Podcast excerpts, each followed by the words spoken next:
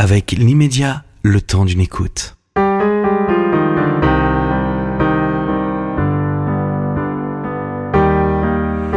Éric Jontet, je vous reçois dans le cadre de votre nouveau roman, dont le titre est On pourrait croire que ce sont des larmes aux éditions Héloïse d'Ormesson.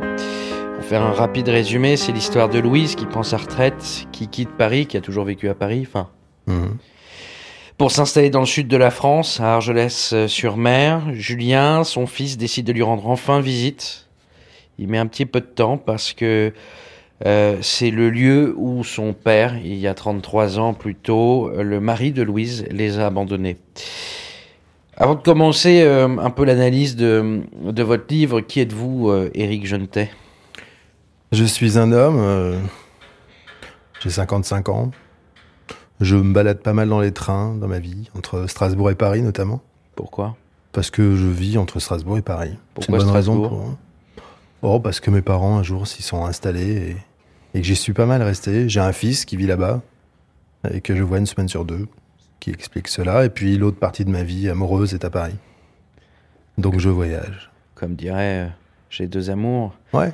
Comment elle s'appelle déjà cette personne qui disait ça? C'est pas Joséphine Baker. Non. Joséphine Baker, Ouais, c'est J'ai ouais. deux amours.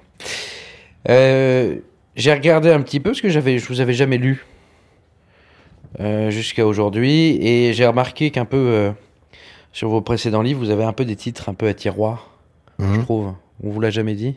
Non. Euh, Je vais en citer quelques-uns. Un bonheur sans pitié et n'attendre personne. la fiancée de la lune. Et aujourd'hui, on pourrait croire que ce sont des larmes. C'est pourri mes titres, c'est ça, Bah, c'est pas c'est pourri, c'est que c'est un peu à tiroir, quoi, non Je sais pas. À chaque fois, il y a une bonne raison hein, quand même. Oui, d'accord, mais euh, Et N'attendre personne, c'est un morceau de chanson euh, d'Yves Simon. ouais. Euh, le fiancé de la lune, je sais plus pourquoi, c'est trop vieux. Euh, un bonheur sans pitié, c'est un oxymore, mais euh, qui ça, ça- ça veut dire ce que ça veut dire. ouais. Et puis le dernier, on pourrait croire, ce sont des larmes. Ouais, il y a un gros tiroir là. c'est- Ouais, il y a on est plein de d'accord. trucs dedans. Il y a plein de trucs dans le tiroir. En fait, à chaque fois, non Oui, oui, je suis d'accord. Ah, Sauf un, il y en a un, il y a juste tombé. Bah, eh ben, c'est pas bête de continuer comme ça. Le prochain, je vais, je vais faire un seul titre, un verbe, à l'infinitif, c'est bien.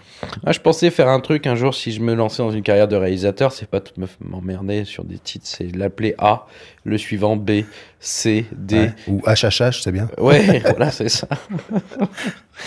Euh, pourquoi ce livre?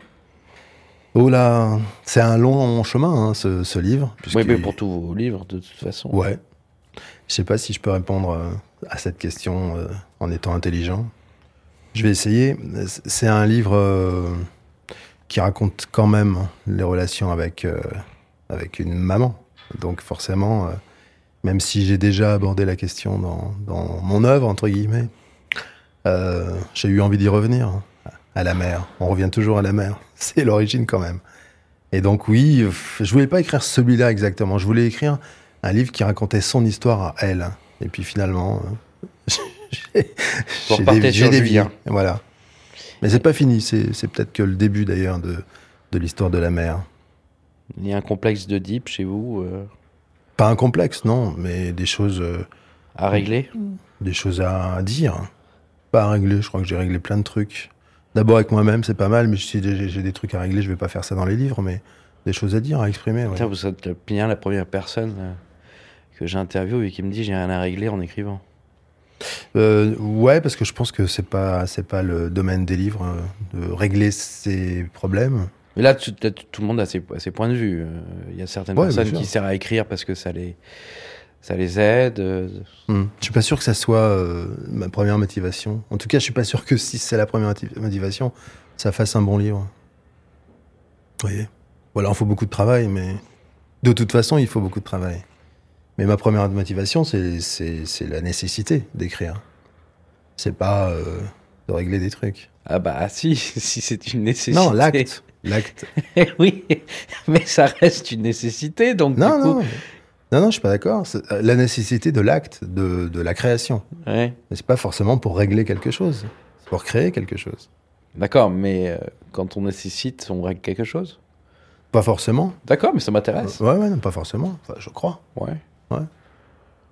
J'en ai parlé à mon psy d'ailleurs, euh, il y a Ouais. très longtemps de ça. ouais. Et la Mercedes rouge Ah oui, aussi.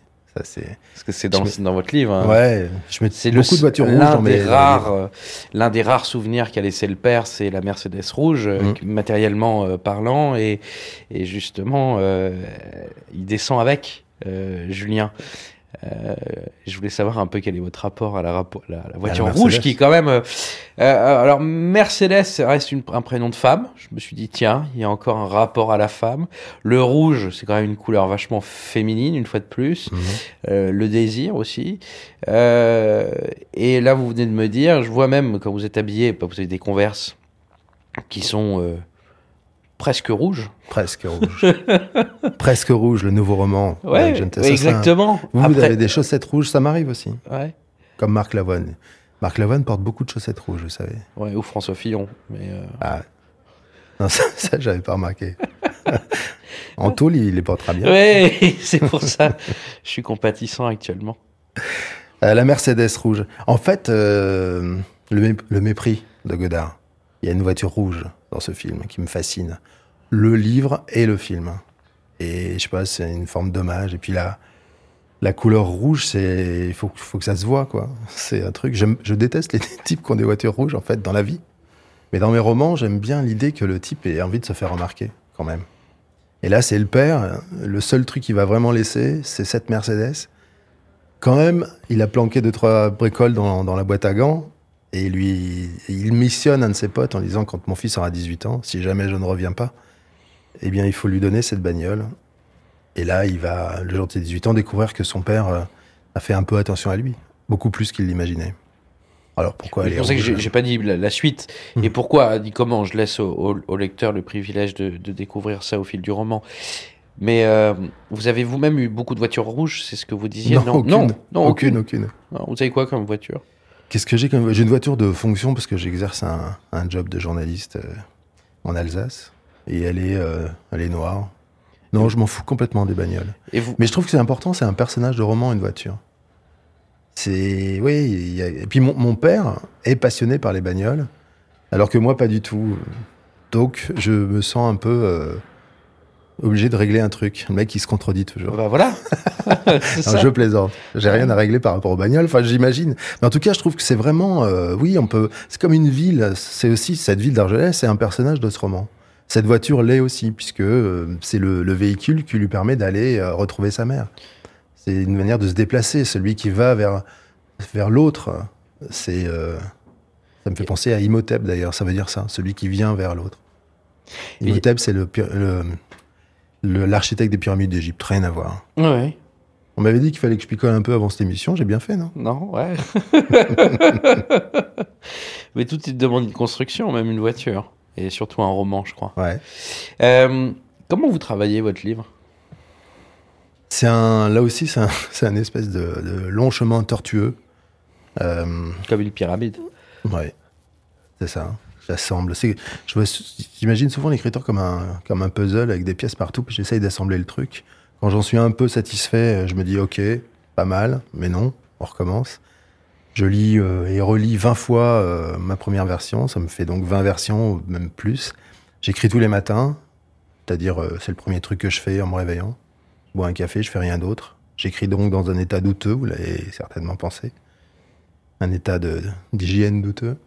Mais euh, voilà, jusqu'à 9, 10 heures, midi, parfois, je, je travaille. Et c'est mon plus grand plaisir, en fait. C'est le truc que je préfère faire dans la vie. Alors, je m'en prive pas. Pourquoi je m'en priverais? J'organise ma vie. euh, Autour de ça, je peux me dire que l'écriture définit tout le reste de ma vie. Et je travaille comme ça. Et puis quand euh, j'ai une version qui me plaît à peu près, je l'envoie à mon éditrice, qui me dit oui. Bon, ça j'ai du bol. Et à partir de ce moment-là, le livre commence vraiment parce que je retravaille quand même avant la parution. Vous me disiez en off, avant qu'on commence euh, l'interview, que vous posiez aussi beaucoup de questions dans votre vie. Et vous laissiez figurer... euh, J'ai dit ça? À l'instant. Je, je renie complètement ces- cette phrase. C'est vrai? Non, c'est pas vrai. Euh, et, euh, et là, à l'instant, vous disiez que vous étiez journaliste en Alsace. Mm. Euh, en fait, votre nourriture, vous la prenez de, des autres Ou pas Ouais, aussi. Mm, aussi. de mes la- sensations, de mon, de mon ressenti, mais aussi des autres. Ouais, j'ai fait pas mal de livres qui parlent des autres, pas que de moi. En fait, vous êtes euh, qu'un seul euh, un journaliste supplémentaire qui se met à écrire des romans. Non, mais moi, j'ai commencé à écrire des livres avant d'être vraiment journaliste. Alors, je ne suis pas forcément journaliste euh, dans l'âme. Je suis un autodidacte. Hein, je n'étais pas du tout fait pour l'écrit. hein. À 19 ans, je savais pas lire, pas écrire, moi. Donc, euh, Pourquoi? parce que j'étais dyslexique, profondément dyslexique, incroyablement dyslexique. J'ai fait de la radio, comme ici, parce que c'était le, seul domaine où on n'avait pas besoin de lire ou, d'écrire finalement, juste de parler. Mais je savais même pas parler au début. Donc je poussais des boutons, puis à fur et à mesure j'ai appris, et c'est devenu mon métier. Après, euh, faire de la radio, être journaliste, tout ça, ça veut pas dire grand-chose, mais je suis content de d'écrire dans une forme de presse de proximité, parce que d'abord, je suis très libre de- d'écrire et de faire ce que je veux. Et puis, je le fais où je veux et quand je veux. Donc, je peux le faire de Paris, je peux le faire de Marseille, euh, de Tombouctou, je peux, je peux travailler de partout. Oui, enfin, de Tombouctou, c'est difficile, vous qui aimez la proximité. Ouais, j'aime aussi euh, m'éloigner. Partez où en vacances, par exemple?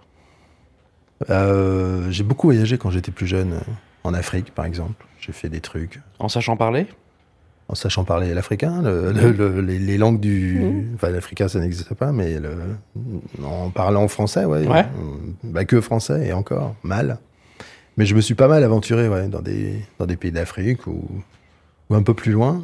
Mais je voyage beaucoup moins euh, en dehors de nos frontières depuis quelques temps. Bizarrement, euh, la, la pandémie euh, a un peu coupé mon élan. Donc je vais pas mal en France, dans des endroits... Enfin, pour moi, les vacances, c'est des moments où je peux écrire parce que j'ai tout mon temps. Mais c'est Encore plus de temps. J'ai l'impression que vous êtes tout le temps en vacances. Ouais.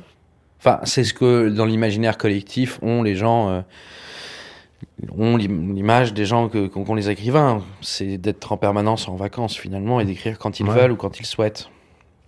Alors, c'est pas forcément des vacances, mais disons que c'est une forme de liberté, ouais. C'est qu'un un écrivain ne parle que de ça, en fait. Ne cherche que ça.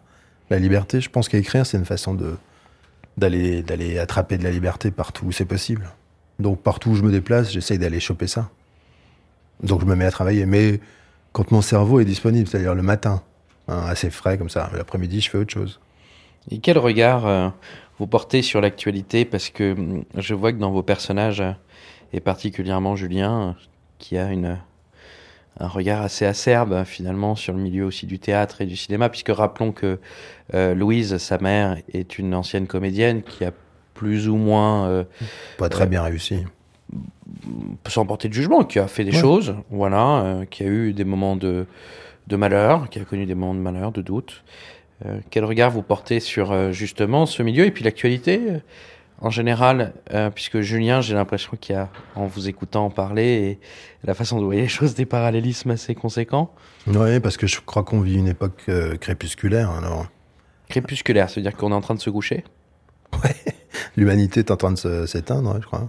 C'est Petit un- à petit, tranquillement. Qu'est-ce que c'est que l'e- l'extinction? Parce qu'on en parle depuis des milliers d'années de l'extinction. Il y a encore 3000 ans, on parlait de l'extinction. Ouais, de mais je crois qu'on va vraiment euh, vers, vers ça, vers l'extinction. Que ce qu'on, nous, on est peut-être les, les derniers à vivre de cette façon, avec cette liberté-là. Je sais pas, vous avez vu ce qui se passe aux États-Unis encore une fois. Qu'est-ce qui se passe? Bah, le, ce que les États-Unis, la régression totale, euh, et même en France, ben, je sais pas, euh, quand 11 millions de personnes votent Marine Le Pen au deuxième tour il y a 5 ans et 13 euh, cette année, je crois. Alors, ce qui est plus important, c'est de, c'est de se dire qu'en 2002, quand il y avait Jean-Marie Le Pen Ouais. qui était au deuxième tour, il y avait la moitié de la France dehors. Mhm.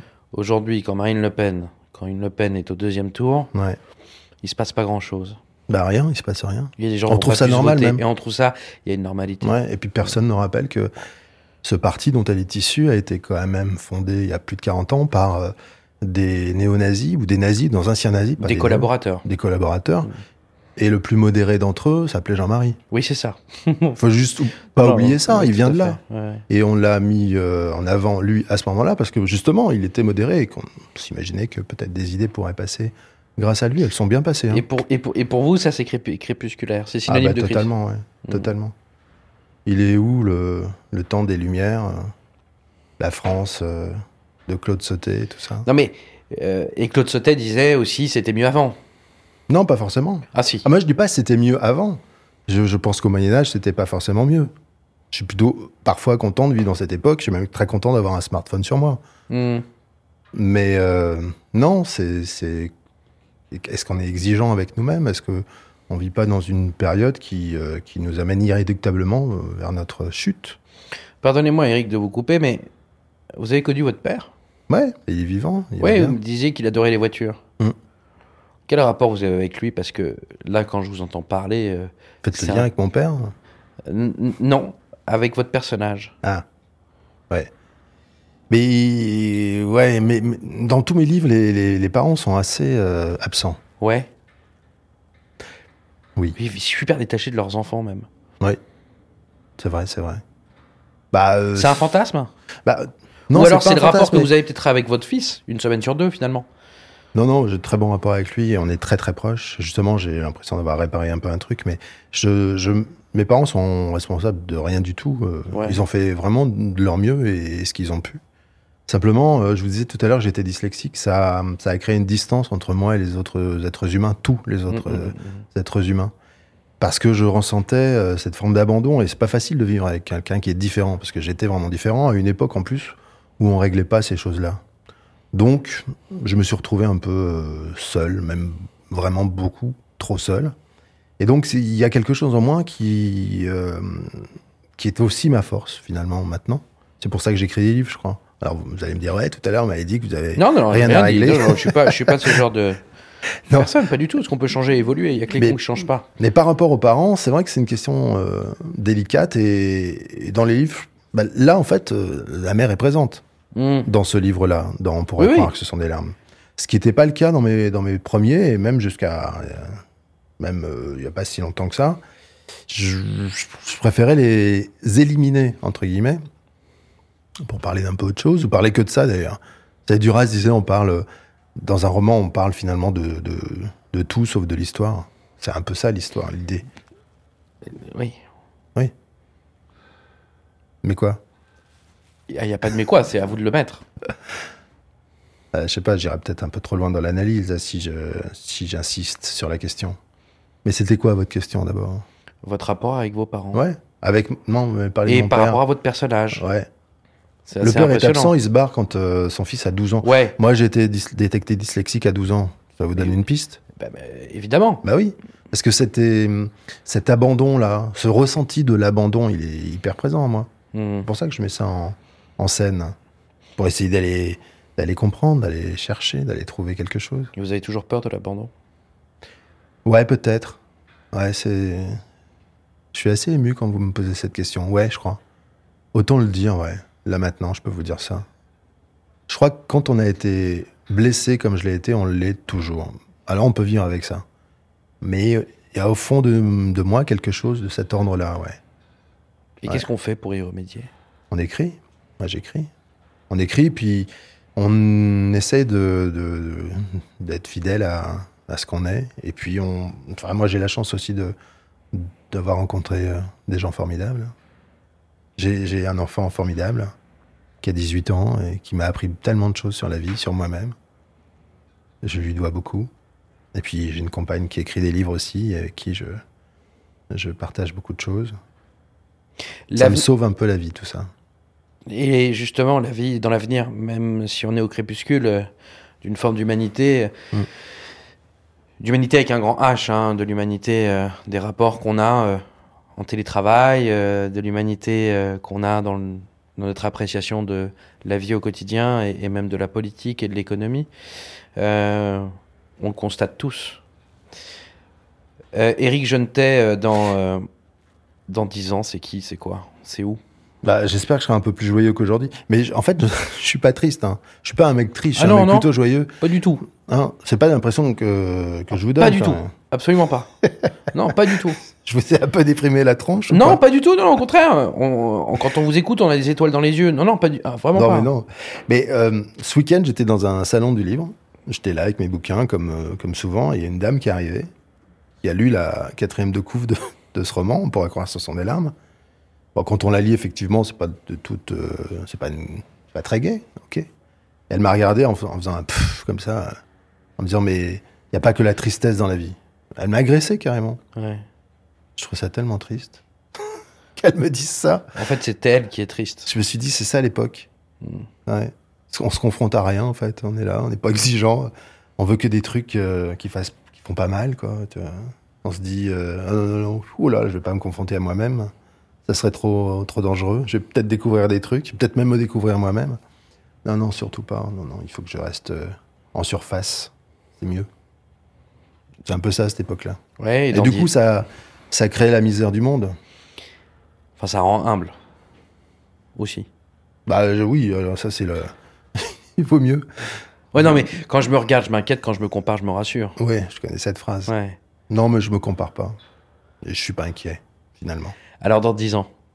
Dans 15 10 ans, ans, je sais 20 pas, ans, dans peu 10 ans, j'aurai 65 balais. J'espère que je serai un vieux sympa.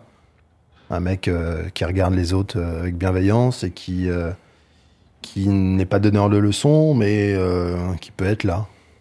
Qui, qui, voilà, qui, qui sait être là au bon moment. Vous écrirez toujours? J'espère que j'aurai plus d'empathie qu'aujourd'hui. J'écrirai ça, c'est sûr que j'écrirai toujours.